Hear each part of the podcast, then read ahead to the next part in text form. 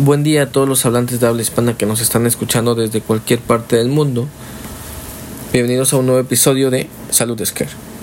Hablaremos en este podcast sobre la autoexploración de mama y algunos de los síntomas que se pueden presentar.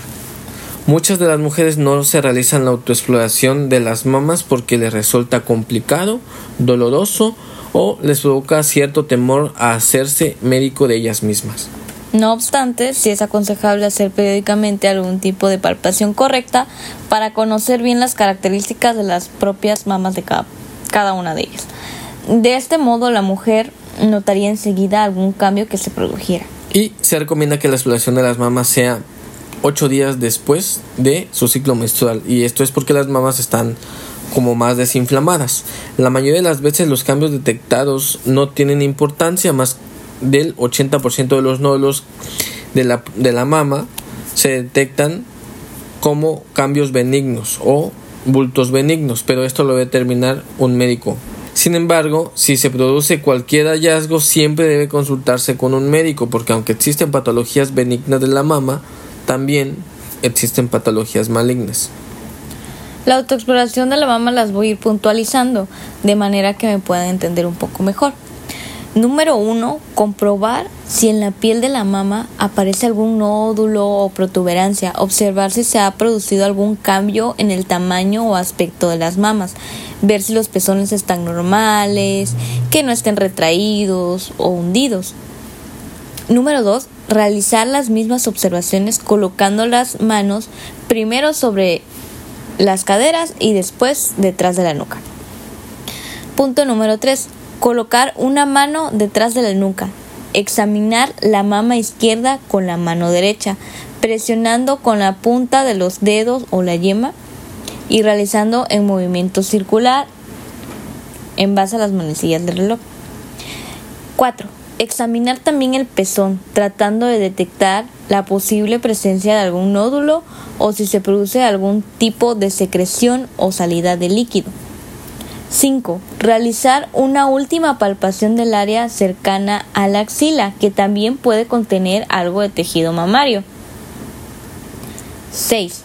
Procede a realizar las mismas operaciones de la otra mama. También es recomendable realizar la misma exploración en posición horizontal, colocando alternativamente una almohada bajo los hombros. Ahora, ¿cuáles pueden ser otros síntomas de cáncer de mama? Los signos de advertencia del cáncer de mama pueden ser distintos para cada persona. Algunas personas no tienen ningún tipo de signos o síntomas. Algunas señales de advertencia del cáncer de mama son, como lo mencionó la doctora J, eh, un bulto nuevo en la mama o en la axila, debajo del brazo, aumento del grosor o hinchazón de una parte de la mama, irritación y hundimiento de la piel de la mama, enrojecimiento o descamación de la zona del pezón de la mama o de la mama, hundimiento del pezón, dolor en la zona, secreción del pecho que no sea leche, incluso puede ser sangre. Cualquier cambio en el tamaño o la forma de la mama y dolor en cualquier parte de la mama. Hay que tener en cuenta que estos signos de advertencia pueden darse con otras afecciones que no precisamente son cáncer por ejemplo, mastitis, en patologías benignas de la mama.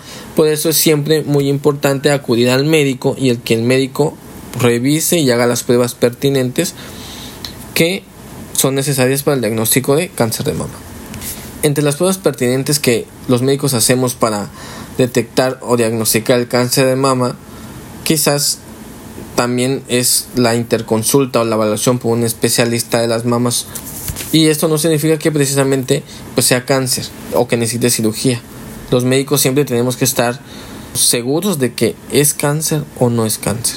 Una de las herramientas que generalmente utilizamos es el ultrasonido mamario, que es una máquina que emite ondas de sonido para producir imágenes detalladas. A esto se llama sonogramas de la mama completa.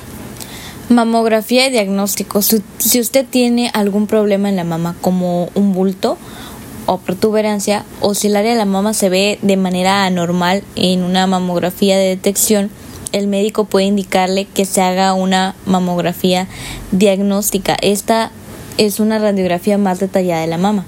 Ahora, otro estudio es una imagen por resonancia magnética de las mamas. Este es un examen de cuerpo del cuerpo que usa imanes conectados a una computadora y esta resonancia magnética da imágenes detalladas de las áreas dentro de la mama. Biopsia.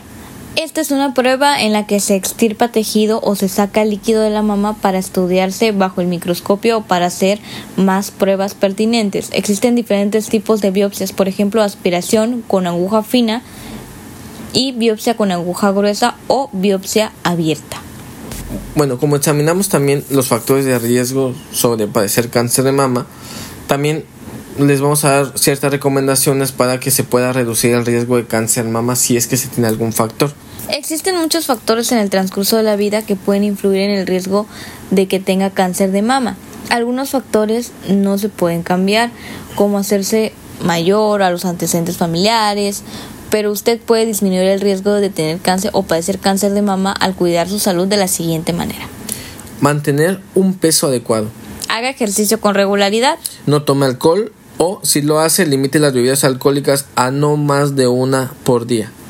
Si está recibiendo o le han dicho que reciba terapia de reemplazo hormonal o anticonceptivos orales, que son las píldoras anticonceptivas, consulte con un médico acerca de los riesgos y averigüe si es el tratamiento adecuado para usted. Si es posible, amamante a sus hijos. Si tiene antecedentes familiares de cáncer de mama o cambios heredados en sus genes BRCA1, BRCA2, hable con su médico acerca de otras maneras de reducir su riesgo. Bueno, y esto fue básicamente el episodio de Salud de Scare y vamos a proceder con una conclusión o a base de resumen sobre el cáncer de mama. Señales de alerta para detectar el cáncer de mama. Si usted nota alguna protuberancia en su mama, erosiones en la piel de la misma mama, bultos internos que sienta usted al autoexplorarse, que note una coloración diferente en alguna de las mamas como enrojecimiento o que se marquen las venas resaltadas de una mama de manera que usted note que es anormal a la adyacente o a la que está al lado, hundimiento del pezón o endurecimiento de la mama o huecos en lo que es totalmente la mama, ardor, asimetría que se vean de una manera totalmente diferente una de la otra, pero muy notorio, porque es normal que una esté más pequeña que la otra, pero esto tiene que ser muy, muy notorio. Hendiduras o fluidos son algunas señales de alerta.